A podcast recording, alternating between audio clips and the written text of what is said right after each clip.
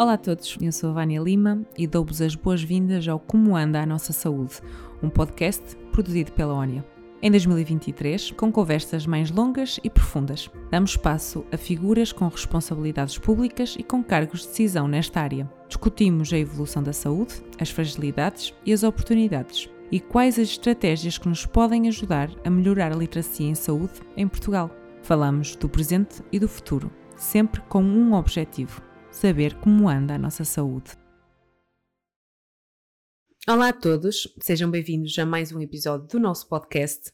Hoje com Ricardo Batista Leite, médico e deputado à Assembleia da República. O Ricardo nasceu no Canadá e mudou-se com 11 anos para Portugal. Como é que descreve a sua infância e adolescência entre ambos os países?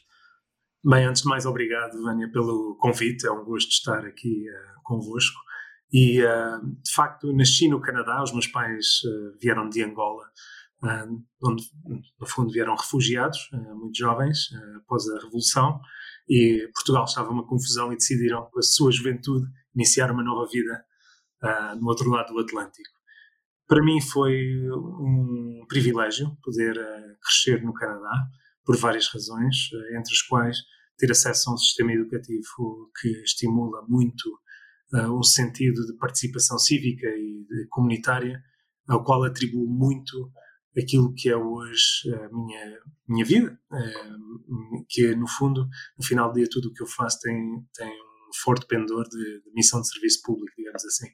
E, portanto, uh, tive essa felicidade, enfim, num país muito progressista, como sabe, e depois, com 11 anos, meus pais entenderam que era necessário ter uma vivência mais próxima daquilo que era a nossa cultura uh, e da nossa família alargada que tinha ficado em Portugal e decidiram mudar-se para este lado do Atlântico. E, e aí tive também uma infância muito feliz, uma fase inicial muito atribulada, exigente, porque eu não falava português com 11 anos de idade uh, e, portanto, Tive um ano numa escola inglesa, precisamente porque os meus pais fizeram um enorme sacrifício para garantir que eu não sofresse com essa transição. mas mesmo quando transitei para a escola portuguesa, foi, foi um período difícil. E, portanto, no sétimo ano, quando passei para a escola portuguesa, de facto, um, foi, foi uma fase em que, enquanto a maioria dos meus colegas uh, brincavam, jogavam à bola, eu, uh, eu trabalhava três ou quatro vezes mais do que os, que os demais. Na altura parecia um enorme sacrifício, que foi, mas creio que me deu um certo sentido ético do trabalho e que me ajudou muito nos, nos anos seguintes e que me ajudou a, a, também, creio eu, a cumprir muitos dos objetivos que acabei por cumprir na vida e que ainda hoje uh, me influencia muito. Uhum. E uns anos mais tarde acabou por se formar em medicina, com especialização em doenças infecciosas. Quando é que decidiu, neste percurso todo, com estas dificuldades todas, quando é que decidiu, ah não, eu, isto é difícil, mas eu ainda vou ser médico? Bom, eu, eu sempre tive uma enorme paixão um, pela, pela ciência, pela medicina.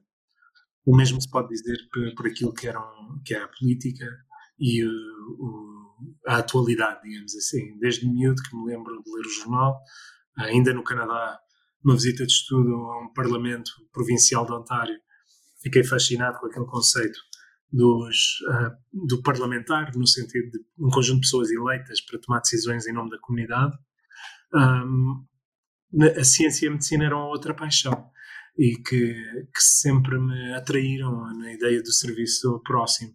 E quando chegou ao nono ano, como todos nós, temos de decidir a área de, de, de, para seguir a nossa vocação e aí eu decidi fazer testes psicotécnicos que me deram igual competência para a economia e para as, para, para as ciências da natureza e, portanto, foram testes absolutamente inúteis e, portanto, tive uma decisão. E, na altura, a minha decisão foi muito racional. Eu, se quiser ser médico, este é o momento. Porque se eu for para a economia ou ciência política ou o que seja, nunca terei esta oportunidade se for médico, poderei eventualmente servir a comunidade por outra via qualquer que havia de arranjar. E foi esse o racional, e por isso segui a via uh, de, das ciências da natureza, consegui entrar em, na, na, Nova, que era a minha primeira escolha, no, no Campo Santana, uh, e, e, fiz o meu curso de medicina uh, na Nova. E fez também, uh, durante este seu percurso, também teve a oportunidade de estudar em algumas instituições internacionais, como é o caso da Harvard. Um, quais é que considera serem as maiores diferenças entre o ensino em Portugal e noutros países? Aqui, tanto se calhar a nível superior, como também a experiência que teve uh, no início da sua vida no, no Canadá. Bom, eu, eu diria que uh, como médicos, sobretudo depois do momento em que entramos nos internatos, eu comecei a minha carreira no Amadora Sintra, no internato geral, e depois uh, uh, na, no, no, internato de especialidade fiz um ano em Coimbra e depois o resto no Egas Muniz. E a verdade é que só essa formação é muito rica. É, muitas vezes desvalorizamos, mas é uma formação fundamental para os médicos. Para além disso, uh, no âmbito uh, do internato, foi-me autorizado no último ano do internato a fazer um estágio em saúde pública uh, no OMS, uh, e portanto estive em Copenhaga, o que foi também uma experiência extraordinária. E também fiz por, ao longo desse percurso, como dizia bem, várias saídas, a Hopkins, em Harvard e também em algumas universidades europeias. estou a terminar o meu doutoramento em Maastricht como aluno externo.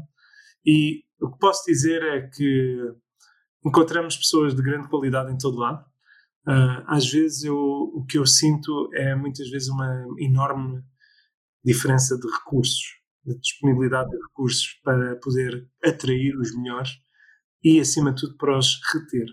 Em Portugal ainda temos muita formação médica que é dada uh, por assistentes, por professores, são quase voluntários, na realidade. Uh, são poucos os que se dedicam a 100% à carreira académica e isso tem um efeito altamente nefasto depois naquilo, não digo que é na qualidade formativa porque essa é excelente, mas é na qualidade da investigação. E, uh, e portanto, no, na parte do ensino superior, esta é uma enorme dificuldade, para além dos recursos de ter um campus de grande dimensão. Em Portugal temos alguns exemplos que vão surgindo agora, mas o papel da filantropia lá fora, sobretudo na América do Norte, é brutal na construção destes campos, que são espaços que promovem, que incitam ao pensamento, ao, ao estudo, à, uh, no fundo, à liberdade. E isso é algo que muitas vezes é difícil de encontrar em contexto europeu e em Portugal uh, em particular, e portanto há aí um caminho que nós temos que percorrer e há aprendizagens que podemos, podemos tirar. Uh, no ensino pré-graduado ou até no ensino básico, uh, a maior diferença que eu notei tem a ver com aquilo que falei logo no início. É uma cultura muito mais virada para a participação cívica, para a necessidade de percebermos que não somos ilhas. Uh, agora estou-me a referenciar a minha experiência com o Canadá. Uh, eu creio que este é um elemento fundamental. Mais do que memorizar uma tabuada, eu quero alguém que saiba pensar, que tenha pensamento crítico. E no momento da, era de, de, informação, desta revolução da informação que estamos a viver, nós precisamos de pessoas que questionem tudo o que houve, que são capazes de uh, olhar para uma notícia e poder interpretá-la e questioná-la e saber ir ver novas fontes. Pessoas que são capazes de fundir áreas, áreas de conhecimento completamente opostas e criar inovação. Tudo isto exige construir um modelo de pensamento uh, e de forma de estar em sociedade que as nossas escolas e universidades deveriam preparar os nossos jovens. Creio que ainda estamos muito presos a um modelo de século XIX uh, do ensino unidirecional e por via da, da aula clássica. É evidente que há exceções e estamos a verificar uma mudança, mas é uma mudança que deve ser acelerada, não só na universidade, mas também no ensino básico. Uhum, sem dúvida nenhuma. Mas é só para dizer, quer dizer, quando nós vemos a situação dramática que vivem os professores, uh, percebemos que aquilo que nós estamos aqui a conversar já é um passo à frente quando nem os mínimos estão assegurados, quando os professores têm que andar com a casa às costas, quando não têm os, seus direitos mínimos assegurados, quando nós não compreendemos que as escolas de facto devem ser palácios que fomentam o conhecimento e a participação cívica, torna-se difícil um país afirmar-se. E, portanto, há um, há um caminho que, como sociedade, como cidadãos, devemos exigir. Por isso é que eu entendo que os, a cidadania ativa é fundamental, eh, não podemos ficar só à espera que os políticos façam, que só os, os empresários façam. Os cidadãos devem ser ativos e devem ser estimulados a ter um papel ativo em sociedade. Uhum, sem dúvida nenhuma, estou totalmente de acordo. Um, e agora, voltando um bocadinho outra vez aqui uh, ao seu percurso, uh, com 21 anos, iniciou então o percurso uh, político como membro da Assembleia de Freguesia de São Domingos de Rana. Como é que foi o processo de afirmação de um jovem no mundo da política? Acredito que não tenha sido uma coisa uh, simples ou fácil, vá. Olha, é, só para perceberem quem está a acompanhar, eu fiz durante até, até os meus 31 anos, desde os 20, portanto, uma década de participação política com participação cívica. Portanto, uh, até ser eleito como deputado com 31 anos, eu nunca tinha assumido uma função profissional na política. Tinha tido cargos eleitos, mas ia mantendo a minha carreira uh, médica paralelamente. E a verdade é que, a meio do curso de medicina, senti que o associativismo não era suficiente na altura, então pensei, como é que eu posso participar mais? E senti que os partidos políticos eram uma via de poder ter mais impacto. E comecei a ler os manifestos partidários todos, e na altura cruzei-me, vi desde os comunistas aos democratas cristãos, e calhei no, no, pensamento de Sá Carneiro, uh, quando fundador do PSD, que me, que me, com o qual me identifiquei plenamente. A ideia da pessoa no centro da ação política, o humanismo na política, acreditar no talento e na capacidade individual de cada cidadão uh, como instrumento de desenvolvimento. Eu acho isto a visão com a qual, na altura, identifiquei-me até hoje me identifico plenamente com essa visão. E por isso eu comentei em casa, apesar dos meus pais não terem qualquer filiação partidária ou política, comentei que achava que era social-democrata. E duas semanas depois desta conversa, a minha mãe estava numa fila no notário em Oeiras e cruza-se com o professor Marcelo Rebelo de Souza, que estava na mesma fila. Ele tinha deixado de ser uh, presidente do PSD pouco tempo antes. E nessa altura, a minha mãe, ele mete conversa, como meteu com toda a gente, uh, como costuma meter, aliás, e meteu conversa na fila e a minha mãe disse, olha, agora o meu filho diz que é social-democrata. Eu disse, ah, não me diga. Uh, e pediu para ficar com a nossa morada. Passada uma semana recebo em casa uma ficha de militante assinada por ele, do PSD, e eu achei, bom, perante isto eu senti que tinha que me filiar. Filiei-me e pouco tempo depois houve eleições em Cascais, no Conselho, em que o António Capucho era o candidato a presidente da Câmara, e eu na altura uh, fui voluntário na campanha e já como militante da JST, inscrito e do partido, e, enfim, pediram-me ajuda em São Domingos de Rana para escrever o programa e por aí fora.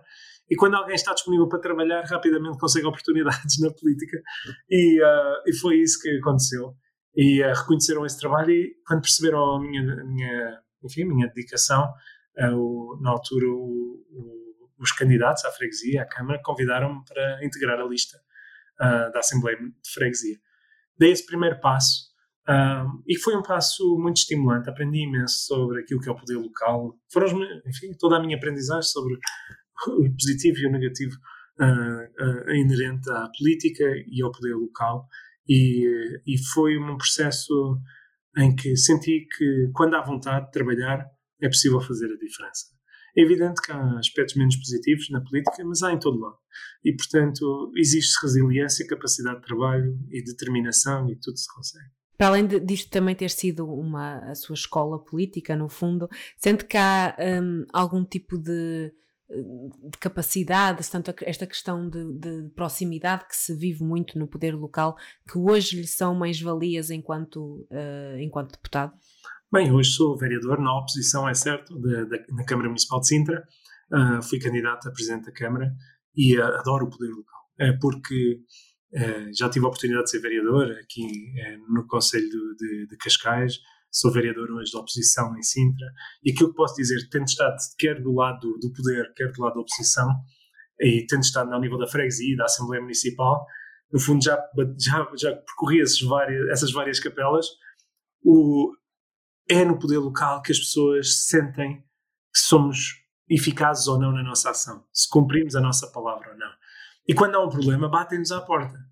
Uh, como deputado, na realidade, é, estamos muito mais distantes. Por mais que eu tenho todos os canais abertos, todas as redes sociais abertas, tenho o website, enfim, já criei todos os mecanismos e mais alguns para as pessoas me poderem contactar, mas nada se compara a baterem-nos à porta, a dizer que há um buraco na estrada, ou há um muro a ruir, ou um autocarro que não está a funcionar a horas, ou um serviço de saúde que não abriu, mesmo coisas que não são competência da Câmara, é à Câmara que vão bater à porta ou é à Junta de Freguesia.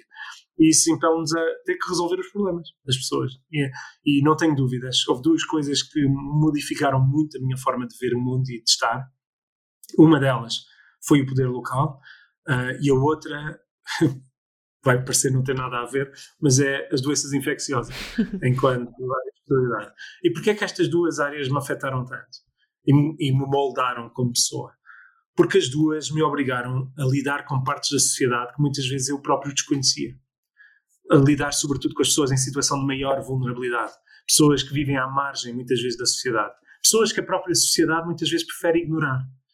E que, quer na infecciologia, por força das várias doenças com as quais lidamos, seja no poder local, em que temos que lidar com todos e com as enormes dificuldades económicas e sociais que as famílias vivem, ou as pessoas sozinhas no mundo que, que, com os quais se confrontam, isto altera a nossa forma de ver o mundo.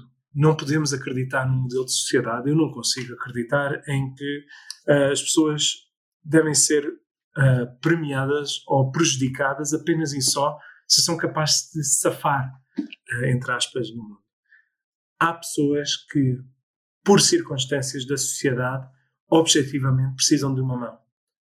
E esse é o papel do Estado. O Estado deve respeitar uh, e deve promover aquilo que é o talento individual, mas reconhecer ao mesmo tempo que há pessoas que vão precisar de apoio para poder subir a escada social, que caíram ou se calhar nasceram já no fundo e que se não tiverem essa mão não vão conseguir subir.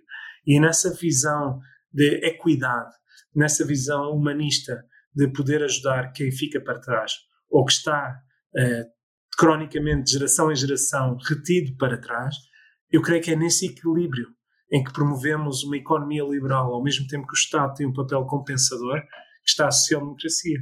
E creio que todas estas minhas experiências e o poder local obrigam-nos a confrontar isso. Não é por acaso que nós vemos comunistas, vemos socialistas, pessoas das mais diversas áreas, quando chega a hora da verdade, de, de, de resolver o problema das pessoas, eh, todos chegam à mesma conclusão. Temos é que ser pragmáticos e resolver de facto. Veja-se o caso agora em Louros, em que há uma Câmara Municipal que é socialista, antes era comunista, e quer o atual Presidente da Câmara, quer o anterior, dizem que preferia uma gestão pública ou privada do Hospital de Louros, pelo menos garantia o funcionamento pleno do hospital, que neste momento tem urgências pediátricas fechadas e com enormes dificuldades em se querem reter o pessoal médico e, e de saúde lá a trabalhar. E comunistas, socialistas, todos a defenderem uma solução não focada naquilo que é o modelo ideológico, mas naquilo que é que resolve melhor a, a vida das pessoas. E no final do dia é isso que um político tem a obrigação de fazer, é conseguir com os meios que tem e com os recursos que existem garantir para hoje as melhores respostas para os cidadãos e garantir que o desenvolvimento futuro possa ser promissor e, no fundo, garantir uma, uma, uma, trajetória de crescimento que permita a distribuição que ajude particularmente aqueles que estão em situação de maior dificuldade. Uhum. E juntando aqui um bocadinho as duas, estas duas áreas da, da, sua vida, como chegou à Assembleia da República em 2011, claro que já tinha aqui um outro passado político a nível local, mas como é que a comunidade médica, porque obviamente que a Assembleia da República tem outra visibilidade que o poder local uh, não tem, a nível nacional, uh, como é que a comunidade médica olha para os colegas de classe que ocupam cargos políticos? Bom, uh, eu começo, calhar, pela avaliação da sociedade. Uh, qualquer inquérito feito, não é só em Portugal, em qualquer parte do mundo, os médicos tipicamente estão nos top 3 uh, eh, de profissões mais respeitadas e, confiáveis e os políticos nos top 3 de, no, no ponto oposto, com os que medos geram confiança. E eu passei de um dia para o outro, do topo da lista para o fundo da lista, na perspectiva da sociedade, e estou a falar de uma forma genérica, como é óbvio. E ainda hoje sinto isso. Se alguém me souber que eu sou deputado, sem saber nada de mim ou do meu percurso, a apreciação é imediatamente negativa. E isto reflete muito daquilo que é política, de, enfim, de, daquilo que tem sido décadas, se calhar, de, de degradação da capacidade dos políticos em honrar os seus compromissos perante os cidadãos. E todos pagam um pouco essa fatura, mesmo os que fazem bem o seu trabalho. É, mas quem vai para esta vida tem que estar preparada para levar com críticas, senão mais vale ficar em casa. mas creio que, com o tempo, se uma pessoa for persistente, determinada, trabalhar, como eu dizia há pouco, nós conseguimos aos poucos mostrar que queremos fazer diferente, que queremos honrar aquilo que é uma profissão nobre, aquilo que é uma atividade nobre, melhor dizendo, que é o de poder exercer esta função como deputado da Assembleia da República. E, começando na classe médica, dos meus pares, mas também indo para além disso, dos colegas da da profissão de saúde, eu tenho sentido ao longo dos anos que apreciam uh, precisamente essa consistência, essa tentativa de tentar ir melhorando estando lá dentro e de terem uma contraparte com quem possam conversar. A verdade é que a área médica, a área da saúde, é uma área técnica também. Eh, e um diálogo com alguém que não seja da área, por vezes é difícil, sobretudo se quisermos trabalhar em matérias de maior uh, detalhes técnico e de maior especialidade. E, portanto, ter alguém que consiga traduzir, servir essa ponte entre a tradução entre a política e a medicina é particularmente útil. Eu, quando transitei para, para o Parlamento, não sendo possível manter a minha atividade clínica, que era, era impossível uh, conseguir fazê-lo bem, mas eu queria manter uma atividade fora, no sentido de me poder manter ativo cientificamente, e por isso transitei para a academia. E eu creio que tem sido fundamental, e hoje muitos colegas das várias diversas áreas de profissão da saúde recorrem a mim precisamente deste conjunto de pontos que, que eu tenho conseguido estabelecer e precisamente por conseguir trazer essas várias visões. E, portanto, hoje, mesmo os que me criticam, acho que reconhecem que pelo menos uh, têm em mim uma contraparte com quem possam conversar. Podemos não chegar a um entendimento, mas conseguimos ter uma, um diálogo sério, técnico e, na maioria das vezes, conseguirmos encontrar propostas e soluções para os problemas que, que, com os quais nos confrontamos e, como eu disse, no final do dia, na saúde em particular, queremos é resolver os problemas das pessoas, dos doentes e uh, muitas vezes conseguimos ultrapassar algumas barreiras ideológicas para o conseguir. E durante a pandemia, o Ricardo foi também uma das principais uh, caras e o PST adotou uma postura de união política para com o governo num momento que era difícil e que inclusive esta, esta postura foi noticiada até um, internacionalmente. Internamente, dentro do partido, uh, como é que foi tomar esta posição? Bom, uh, nós temos que em cada momento da nossa vida garantir que estamos a viver, primeiro que tudo, de acordo com a nossa consciência. E era a minha plena convicção. Eu escrevi sobre os riscos pandémicos várias vezes ao longo dos anos. Em 2015 foi a primeira vez que publiquei sobre isto internacionalmente. Em 2017 criei uma organização não governamental chamada Unite, uma rede global de parlamentares focados em doenças infecciosas e hoje focado na saúde global, que assumiu como uma das suas áreas prioritárias a prevenção de pandemias. Era uma matéria que me preocupava subejamente. E em dezembro de 2020, uh, ah, ou melhor, dezembro de 2019, escrevi sobre os riscos inerentes a a uma infecção viral emergente na China, na cidade do Wuhan, e que ninguém sabia muito bem o que é que se traduziria. Em janeiro, a Diretora-Geral da Saúde ficou famosa por dizer que era um vírus que não chegaria a Portugal, mas rapidamente essas palavras, uh, infelizmente, não se confirmaram. E eu próprio entreguei um requerimento a 30 de janeiro a pedir um plano de contingência para Portugal para responder à eventual chegada da Covid-19 a Portugal. Na altura, demoraram dois meses a apresentar esse plano de contingência, foi apresentado, creio que no dia 8 de março, e foi anunciado um, uma pandemia no dia 12 de março, e nesse dia estava eu a ir para o Parlamento, uh, quando a OMS declara a pandemia, e vou para o Parlamento, e vou, na altura, lembro-me de passar na Marginal pela praia de Carcavelos. E a praia estava cheia de gente, porque muitas pessoas tinham deixado de ir à escola, mesmo que o governo não tenha encerrado as escolas, mas saíram das escolas para ir para a praia. Ou seja, a noção de risco, e é preciso lembrar que estávamos a falar numa altura sem vacinas e sem conhecimento algum das consequências reais da Covid-19. Era uma altura em que as pessoas, os médicos saíram de casa para viver em hotéis porque tinham medo de infectar a família porque não sabiam a gravidade da infecção e os efeitos de longo prazo. Era a ignorância absoluta sobre aquilo que estávamos a viver, perante um, um agente absolutamente novo para a espécie humana. Um agente infeccioso e transmissível. E quando, quando vi aquele cenário percebi que a percepção pública era baixíssima dos riscos e por isso no dia 13 de março eu tinha um debate com a Ministra da Saúde, Marta Temido, na altura, no plenário, e aquilo era um debate, como sempre, em que eu, eu como oposição, é expectável confrontar a Ministra com perguntas. E eu assumi nesse debate que não iria, e disse-lhe mesmo, não vou usar este momento para questionar a Ministra, nem para a criticar. Porque as críticas neste momento servem de muito pouco e deixei um apelo aos portugueses que acabou por ser cancelem tudo e fiquem em casa. E que foi uma intervenção, de certo modo se tornou viral em Portugal e também no Brasil, e, e, depois em vários meios internacionais, também a Itália, uh, porque eu tinha citado aquilo que se estava a viver no norte de Milão, não sei se recorda, mas nós estávamos a ver os efeitos devastadores no norte de Itália uh, de, de, da chegada da pandemia. E, e foi essa mensagem que eu entendi que era fundamental e que teve eco na altura do presidente do partido, o Rui Rio, que entendeu que num momento de crise que se pode, só se pode equiparar a uma guerra. Um, o interesse nacional tem que se sobrepor a todos os outros, inclusive ou sobretudo o interesse partidário. Francisco Sá Carneiro dizia que primeiro está uh, o país, só depois o partido e só depois a nossa condição pessoal e individual. E nesse sentido, levei essa, essa recomendação, esse eco da visão do nosso fundador ao seu máximo. E, e o que eu posso dizer é que muitas vezes assumir esse tipo de posições põe-nos em lugares muito solitários. Sim, dentro do partido houve quem entendesse que se devia ter uma postura mais crítica houve também quem entendesse que este era um momento de, de união.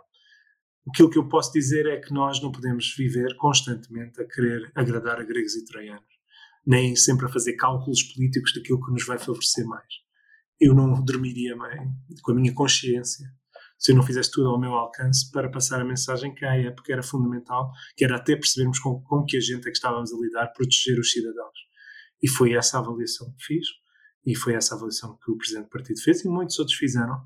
E esse reconhecimento internacional, eu acho que foi exatamente fruto de que, no final do dia, os cidadãos.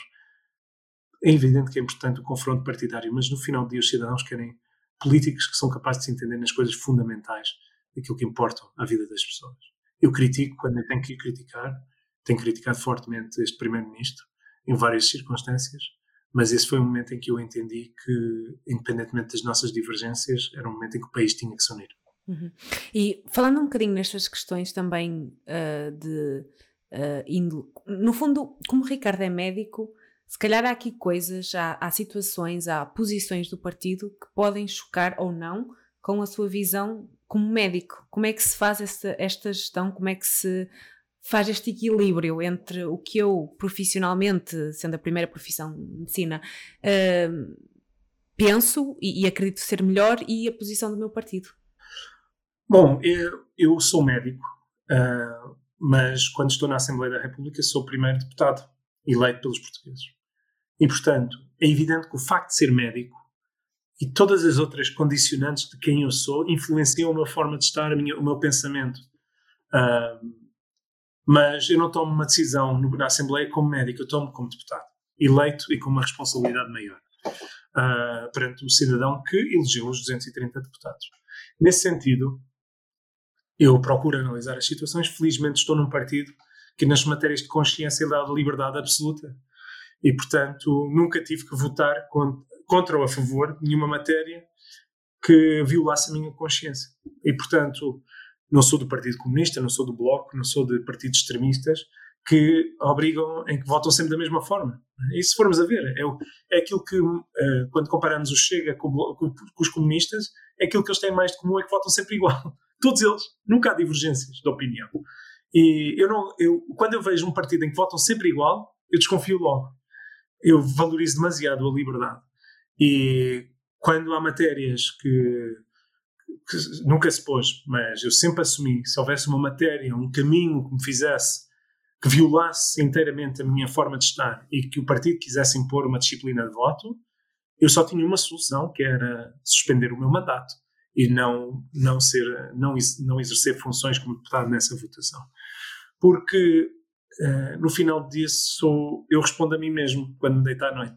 E, e, e portanto eu creio que e, e, nós temos que garantir que em cada momento uh, nós avaliamos as razões por que viemos para a política e não percamos aquele, uh, aquela dose de idealismo que nos deve orientar. O dia que perdermos é, é, se calhar, a hora de sair. E por isso é que a renovação na política também é tão importante. E falando agora um bocadinho uh, sobre o SNS, a segunda ordem dos médicos, 40% dos jovens especialistas não aceitam lugares uh, no SNS. Quando é que o serviço público deixou de ser atrativo? O que é que se está a passar? Esta é uma pergunta difícil e uh, eu, não, eu não consigo substituir-me a todos os colegas que têm tomado essa decisão difícil ou de não aceitar uma vaga de internato de especialidade, algo impensável há 20 anos atrás, ou colegas que decidem renunciar a contratos com o SNS. Posso dar a minha perspectiva. Na altura, como jovem médico, em que lembro-me muitas vezes de estar no serviço de urgência às 3 ou 4 da manhã e olhar à minha volta e pensar: ninguém quer saber o que é que eu estou aqui a fazer, a não ser eu próprio e o doente que eu estou a atender. Mas se eu estiver a fazer bem ou mal, não, não creio que ninguém esteja a avaliar verdadeiramente. Isto é terrível. Porque nós, como seres humanos, queremos melhorar. Não, não são, os médicos não querem ser operários fabris. Se não tinham ido por, uma, por um caminho muito mais fácil, não tinham tirado o curso de medicina. Querem melhorar, querem aplicar a ciência, querem garantir que estão a gerar o maior valor possível para a sociedade, para o doente em particular. Sentir que a única obrigação que neste momento os médicos têm, que perante as suas FIAs, é garantir que aparecem a horas uh, para, para entrar no turno, para substituir os colegas que estavam antes e garantir que não há nenhum processo disciplinar contra eles é o mínimo olímpico. É tratá-los como se tivessem a tratar de peças de automóveis numa linha de fabril. Ora, isto leva a uma enorme desmotivação. Eu próprio uh, sentia isso já na altura e, infelizmente, eu devo dizer que a situação tem-se agravado brutalmente. E todo o sistema não valoriza o mérito, ou valoriza muito pouco quem faz diferente, quem se desdobra a tentar fazer melhor, é muitas vezes tratado como aquele que faz menos bem. Isto, se calhar, é um problema transversal a toda a função pública, em que nós ainda não conseguimos aperfeiçoar o modelo. Na saúde temos algumas exceções. As USFs modelo A criaram a exceção que mostra que é possível criar estímulos e incentivos que levem a que profissionais trabalhem em equipe e tentem empurrarmos aos outros para a frente, numa lógica de, de corrida para o topo, mas genericamente as pessoas sentem que estão a ser tratadas por, como carne para canhão. E ainda não toquei na parte remuneratória, mas a verdade é que a parte remuneratória também fala mais alto, quer dizer, as pessoas, sobretudo nas grandes centros urbanos, não conseguem hoje, com o custo de vida, alugar uma casa, os atuais vencimentos. E, portanto, como é que se podem sentir motivadas a ficar se há outras alternativas no estrangeiro a pagar cinco ou seis vezes mais, ou mesmo no setor privado? Ou colegas que, pelo mesmo valor, preferem ir para o setor privado porque são mais respeitados, têm menos horas de trabalho, conseguem ter outras condições, uh, de, no fundo, de, de equilíbrio de vida profissional com a vida familiar. E eu noto, particularmente com a pandemia, com a enorme pressão que isso representou para os colegas, uh, para os profissionais de saúde, que o desgaste emocional, físico e mental foi tal que hoje a valorização dessa componente pessoal de bem-estar emocional, de, do equilíbrio com a vida familiar, ganhou uma preponderância que não tinha antes. As pessoas hoje não, já não estão dispostas, eu acho que por esgotamento, a fazer sacrifícios na dimensão que lhes foi exigido durante esta pandemia. E, portanto, uma resposta longa para dizer que estamos a assistir a uma, uma tempestade perfeita, de uma combinação de N fatores, aos quais certamente os colegas que hoje estão a ver essa situação juntarão muitos mais que eu não estou a conseguir identificar, mas que exige uma reflexão muito profunda. E há uma coisa que nós sabemos, que é objetiva. Todos os concursos que têm sido lançados, ou a vasta maioria deles, com aumentos salariais e por aí fora, quase sempre nunca ficam completos as pessoas, mesmo com esses aumentos salariais, não, não é suficiente para atrair. Se não é suficiente para atrair, então é preciso que a tutela perceba de uma vez por todas que não é aplicando a mesma fórmula que vai resolver um problema antigo. Tem que parar, tem que falar com os profissionais, perceber o que é que é preciso para os conseguir trazer de volta para o SNS e aqueles que estão dentro do SNS para os reter. Sem ter essa conversa séria e sem estar disposto a investir em soluções não, e volto a dizer, não é apenas remuneratória, a inflexibilidade de modelos de gestão uh, do capital humano que vão ao encontro daquilo que são os, uh, os desejos, as expectativas, a vontade dos profissionais e junta-se a isto a vontade de poder ter uma carreira de investigação e académica, como médicos também queremos. Caramba, se nós não fizermos, se não tivermos esta conversa sincera entre todas as partes, nunca chegaremos a um entendimento e vamos continuar a ver a tutela, o Ministério da Saúde a lançar concursos para os jornais, a dizer que vão contratar mais 200, 300, 400 profissionais, depois os concursos ficam vazios, mas isso já não faz notícia e andamos a enganar uns aos outros, mas entretanto o SNS vai se degradando e é assim, quem não tem dinheiro, quem não tem recursos, fica nas listas de espera, mas muitas vezes não tem voz. E quem tem recursos e tem voz normalmente resolve o seu problema no privado. Ora, não é o tipo de sociedade tão desigual uh, que nós queremos, nem foi esta a visão com a qual foi criado o SNS, era precisamente para acabar com as desigualdades. E, portanto, é fundamental que, de facto, os profissionais sejam ouvidos e que, se não forem ouvidos, que façam ouvir a sua voz. Uhum. Durante as, as legislativas, um, falou-se muito sobre uh, a visão do PST para, para, o, para o SNS. Inclusive, na altura, uh, o partido aboliu a dimensão tendencial, tendencialmente gratuita do SNS na proposta de revisão constitucional. Qual é que é então, afinal, a visão, uh, o caminho que o PSD defende para o SNS? O PSD não defendeu isso na, na campanha eleitoral, nem colocou essa matéria no programa eleitoral. Isso foi um, um truque. O, o, o primeiro-ministro é um malabarista e, portanto, foi mais um truque do António Costa num debate, a ir buscar uma antiga, uma antiga proposta de revisão constitucional, que não foi sufragado nem foi colocada à votação, em que uh, foi alterada a linguagem, mas nunca foi dito que o PSD iria retirar a, a, visão tendencialmente gratuita do SNS. E, portanto, estamos resolvidos, isso é uma mentira, não vale a pena uh, prolongar essa, essa conversa. E qualquer pessoa que lê o programa eleitoral do PSD, de um princípio ao fim, até está lá que defendemos o modelo tendencialmente gratuito. Mas o mais importante é então o que é que defendemos face ao modelo atual. E aquilo que eu diria é que a nossa visão assenta em dois pilares fundamentais. Uma é aquilo que é emergente, é verdadeira urgência que tem que ser resolvida, e depois há a questão estrutural. O que é que é o emergente? São os médicos de família. Neste momento temos mais de um milhão e meio de portugueses sem acesso a um médico de família. Não ter acesso a médico de família compromete o funcionamento do sistema como um todo. Como tal, nós propomos, de uma forma transitória, enquanto não se conseguir a cobertura universal com médicos de família e toda a população via SNS, para a população não coberta, que haja uma contratualização direta recorrendo, mesmo ao setor público, mas também ao setor social e ao setor privado. E isso para resolver de forma temporária a falta de médicos de família. Quanto àquilo que são as listas de espera, também no campo daquilo que é emergente.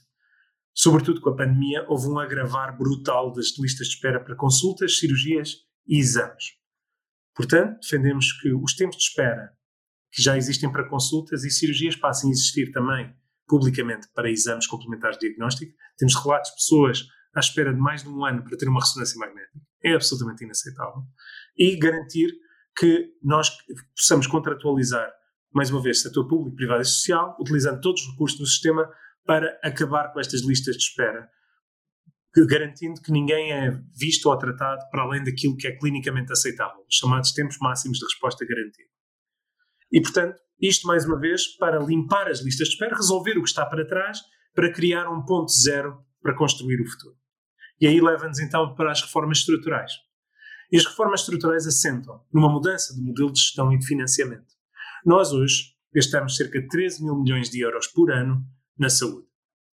Esse dinheiro é gasto de uma forma absolutamente cega, em que nós não sabemos se as pessoas saem melhores ou piores do sistema de saúde. E, portanto, nós temos de passar a medir os resultados em saúde. Não me interessa só quantas consultas houve, nem quantas cirurgias.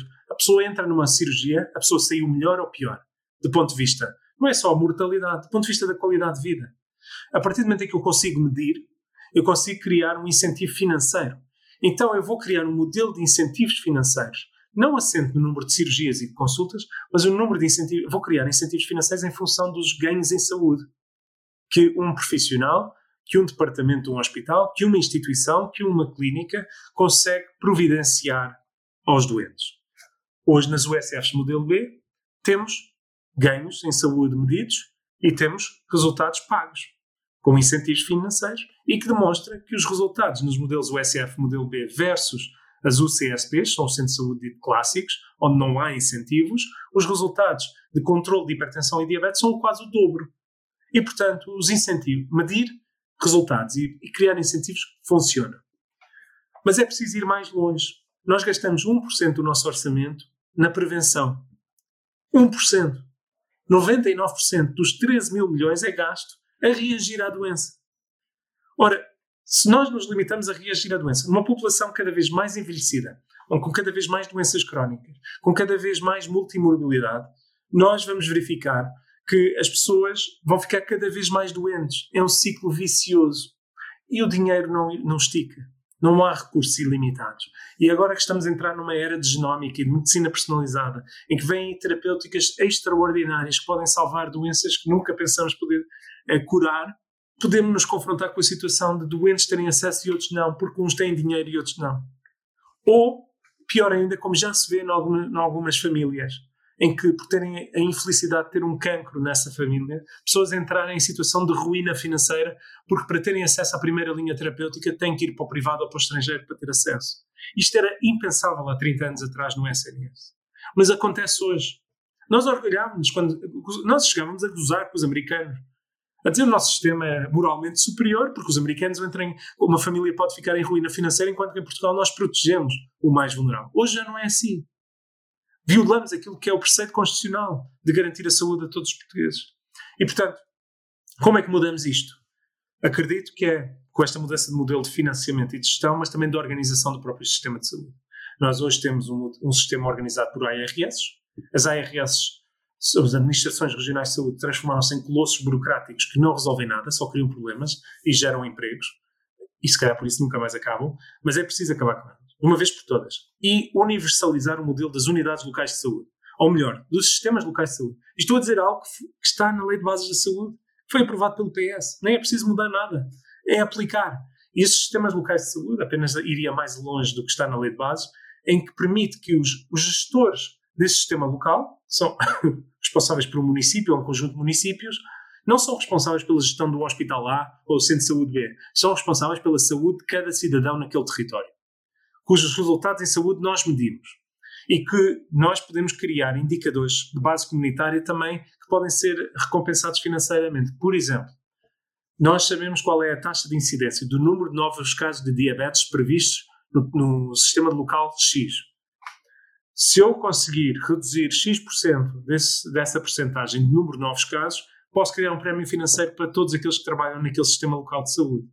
Isso vai obrigar os gestores, se eu quero diminuir o número de novos casos, prevenir o número de novos casos de diabetes, não basta marcar consultas. É preciso ir ao terreno, é preciso trabalhar com as escolas, é preciso trabalhar com as farmácias, é preciso trabalhar com as IPSS, é preciso apostar em campanhas de educação para a saúde, é preciso apostar em campanhas de educação física, é preciso ter uma visão de saúde em todas as políticas de base territorial, é preciso trabalhar com as câmaras municipais, com as juntas de freguesia. E com isto, nós integramos aquilo que é hoje chamado de saúde pública numa visão de gestão de saúde para, com, para gerar valor em saúde, que se traduz numa melhoria da qualidade de vida. Ou seja, nós, em vez de termos um sistema de saúde que é hoje um SNS, que é um sistema de doença, passamos a ter um sistema orientado para o bem-estar. Isto leva-me à última grande reforma, que é a fusão daquilo que está hoje sob o chapéu da saúde e aquilo que está hoje sob o chapéu da segurança social do ponto de vista assistencial. Hoje os lares, os cuidados continuados, uma série de serviços que estão intrinsecamente ligados com a saúde estão sob a responsabilidade total ou parcial da segurança social. Isto não faz sentido nenhum. Dou só um exemplo. Há cerca de mil pessoas, em média, entre 600 a mil pessoas por dia, no SNS que estão internadas em camas, não porque precisem, mas porque tiveram alta clínica, mas não têm para onde ir. Não há camas de cuidados continuados, a Segurança Social não resolve. A motivação da Segurança Social é mantê-los lá, porque a Segurança Social tem uma folha Excel, diz enquanto o doente está no hospital, a despesa cai do lado da saúde. Isto é de um enorme cinismo, é tratar as pessoas como números numa folha Excel. Nós precisamos de tratar as pessoas como seres humanos que são. E ter uma pessoa no hospital, aumentando o risco de infecção hospitalar, para além da degradação brutal de qualidade de vida. O facto de roubar uma, um lugar a um doente que objetivamente precisa. Nós, se trabalhássemos com a visão social e de saúde integrada, poderíamos resolver. Nós, por exemplo, uma pessoa que precisa, pessoa que infelizmente está totalmente dependente, envelhecida, não há lares medicalizados em Portugal. Ou melhor, há, mas só há privadas.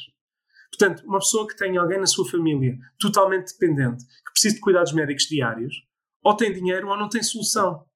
Isto é dramático. e as condições em que certas pessoas vivem hoje em dia são absolutamente inaceitáveis num país civilizado e europeu. Uhum. E, portanto, vamos ter que avançar para, para além de reforçar o apoio ao domicílio, reforçar também uh, com modelos institucionais medicalizados que hoje não existem. E, portanto, em linhas gerais, eu diria que são estas as grandes, uh, as grandes ideias que podem, de facto, ajudar a transformar o sistema de saúde e que são possíveis dentro do atual enquadramento legal. Infelizmente, aquilo que vimos até hoje, já são sete ou oito anos de PS neste governo, uh, é continuar este rumo que apenas leva a mais doença e mais despesa e, infelizmente, pior saúde. E em termos de literacia em saúde, que o Ricardo também falou há pouco, de campanhas de educação para a saúde, um, este pode ser também, e como referiu, um dos caminhos para esta questão de termos um sistema preventivo e não responsivo à doença.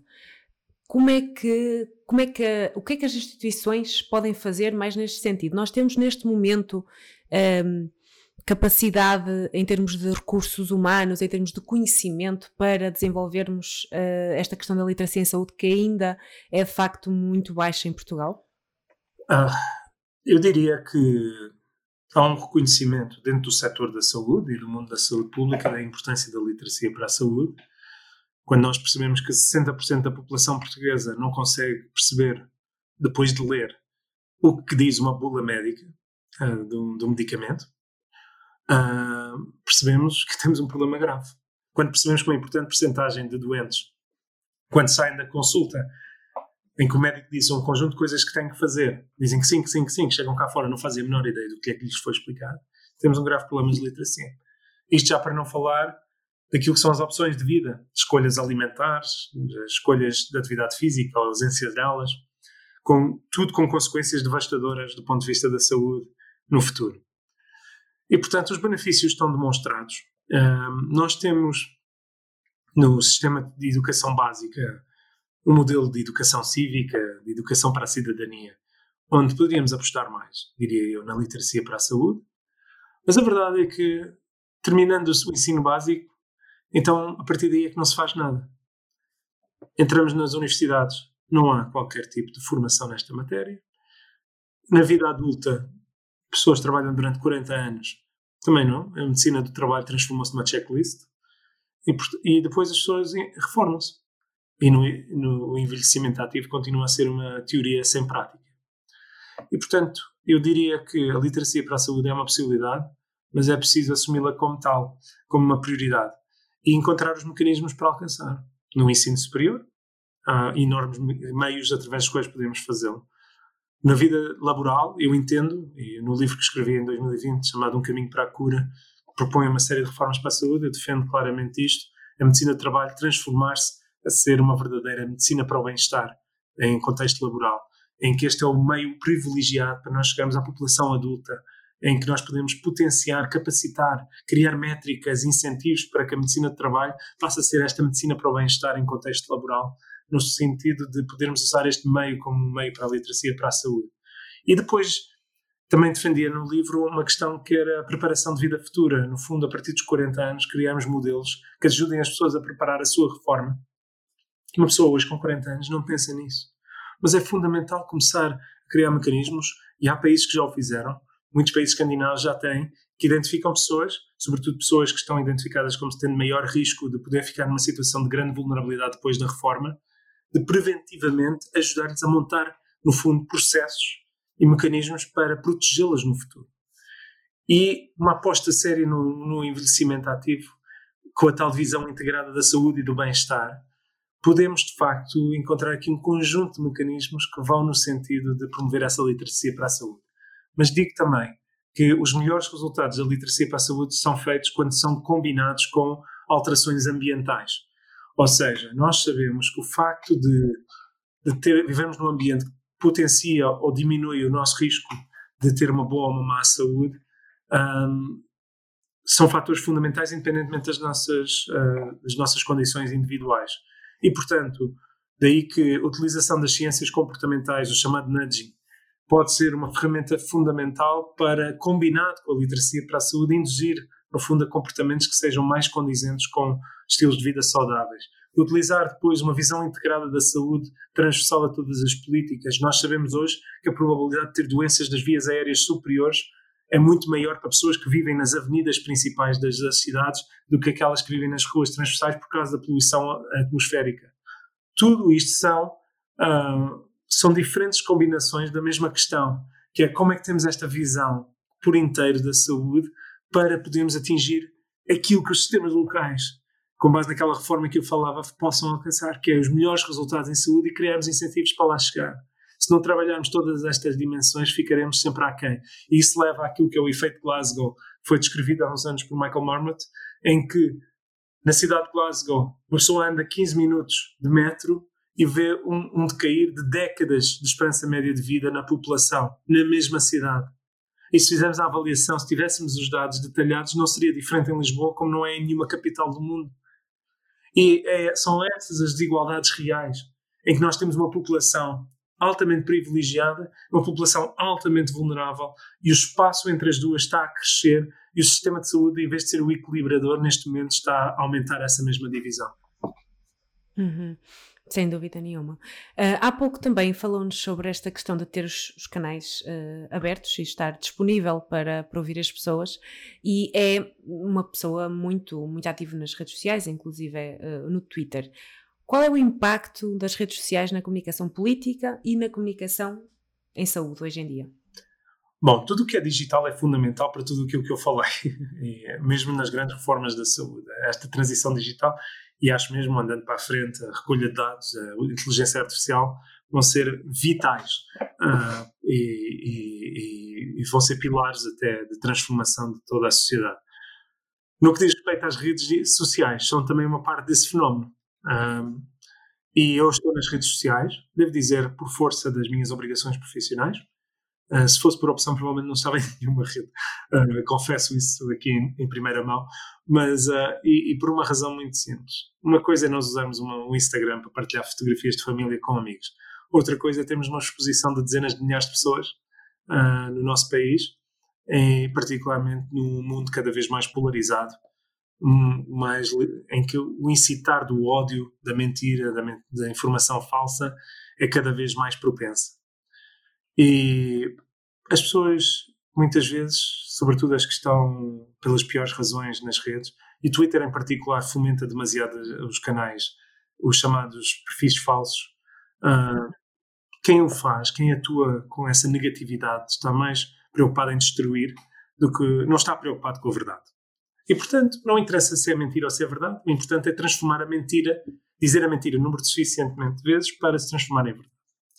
E, e nesse sentido, uh, é um meio desafiante. Mas, uh, apesar desse início negativo, eu creio que há aqui um positivo, que é o facto de permitir um contacto tão direto, que, ou melhor, um, ah, mais direto do que alguma vez se conseguiu no passado. Entre aquilo que é um legislador, como é o meu caso, ou um vereador, como é o meu caso, e um cidadão eleitor. Hoje a pessoa contacta-me diretamente. Hoje a pessoa pode acompanhar o que eu faço diretamente. Pode comentar, pode criticar, pode elogiar, pode dar novas ideias. Isso, isso representa um instrumento fundamental. Eu cresci no Canadá, como eu disse, onde o sistema político é um pouco diferente no, no sentido em que os deputados são eleitos por ciclos uninominais. Ou seja, eu cresci na, na, na rua perpendicular à minha, estava o escritório do deputado de, da minha localidade. Eu conhecia-o, o filho dele andava na minha escola. E ele era o nosso deputado. E as pessoas faziam fila para reunir com ele uma vez por semana quando ele vinha da, da capital. Foi com esta visão da política que eu cresci, do, do, parlamentar. E por isso é que, não tendo um escritório, porque não existe essa figura cá, nem, nem nós temos meios para tal, mas o digital permitiu uh, ultrapassar isso vezes 10 porque hoje qualquer cidadão de qualquer ponto do mundo, mesmo da nossa diáspora, uh, e tendo nascido no Canadá, as pessoas que contactam muito da diáspora, podem me contactar, podem falar comigo, temos conversas, tenho um canal WhatsApp também, ou seja, as pessoas podem uh, interagir diretamente comigo. E eu acho que isso é uma enorme vantagem e que compensa todo o negativo.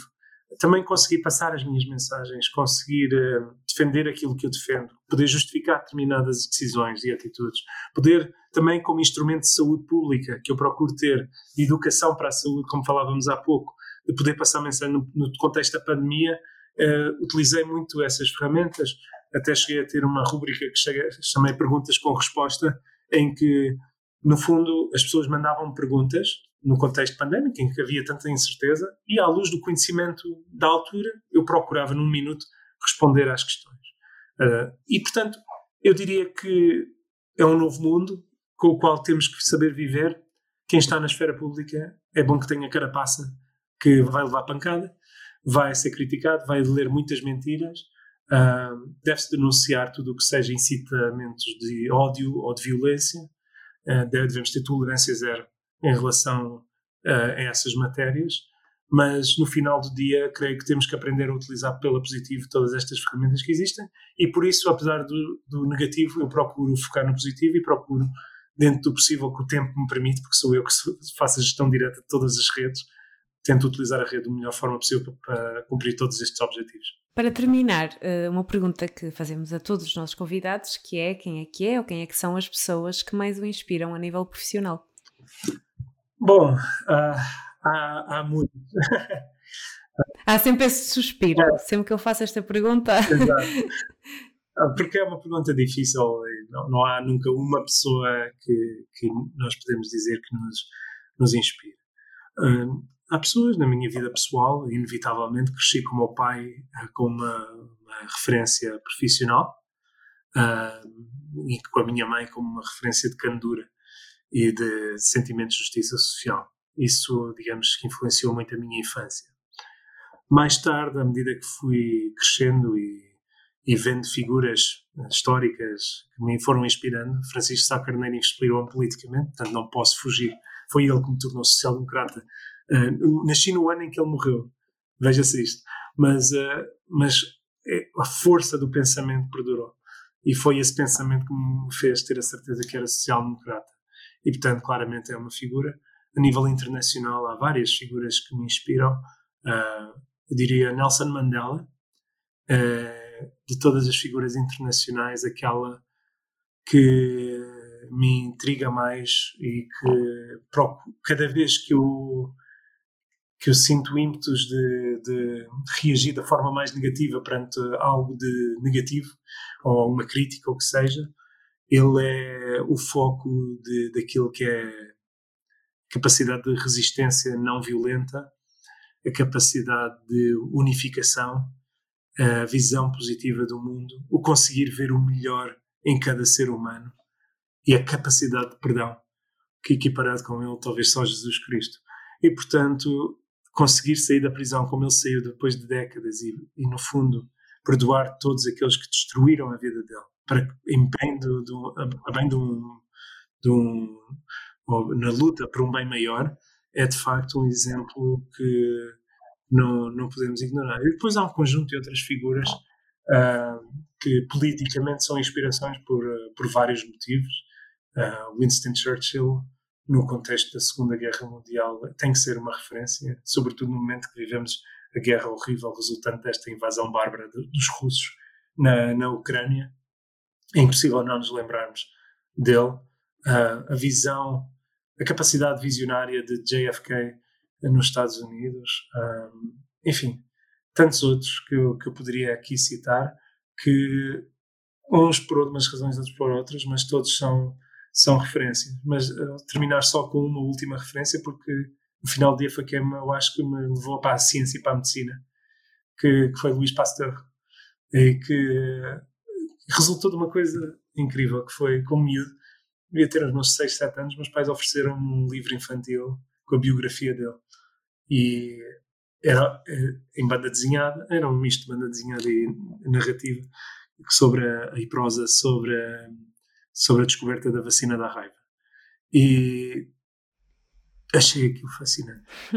e, e, uh, e aquilo foi de tal forma, uh, moldou de tal forma o meu pensamento que eu acho que foi a primeira vez que, uh, escancarou a porta aberta sobre o poder da ciência. E por isso a ciência é, do ponto de vista profissional, o meu pilar fundamental, mesmo na política. tudo o que eu faço eu procuro ver os dados, a evidência, a base científica para poder sustentar a posição.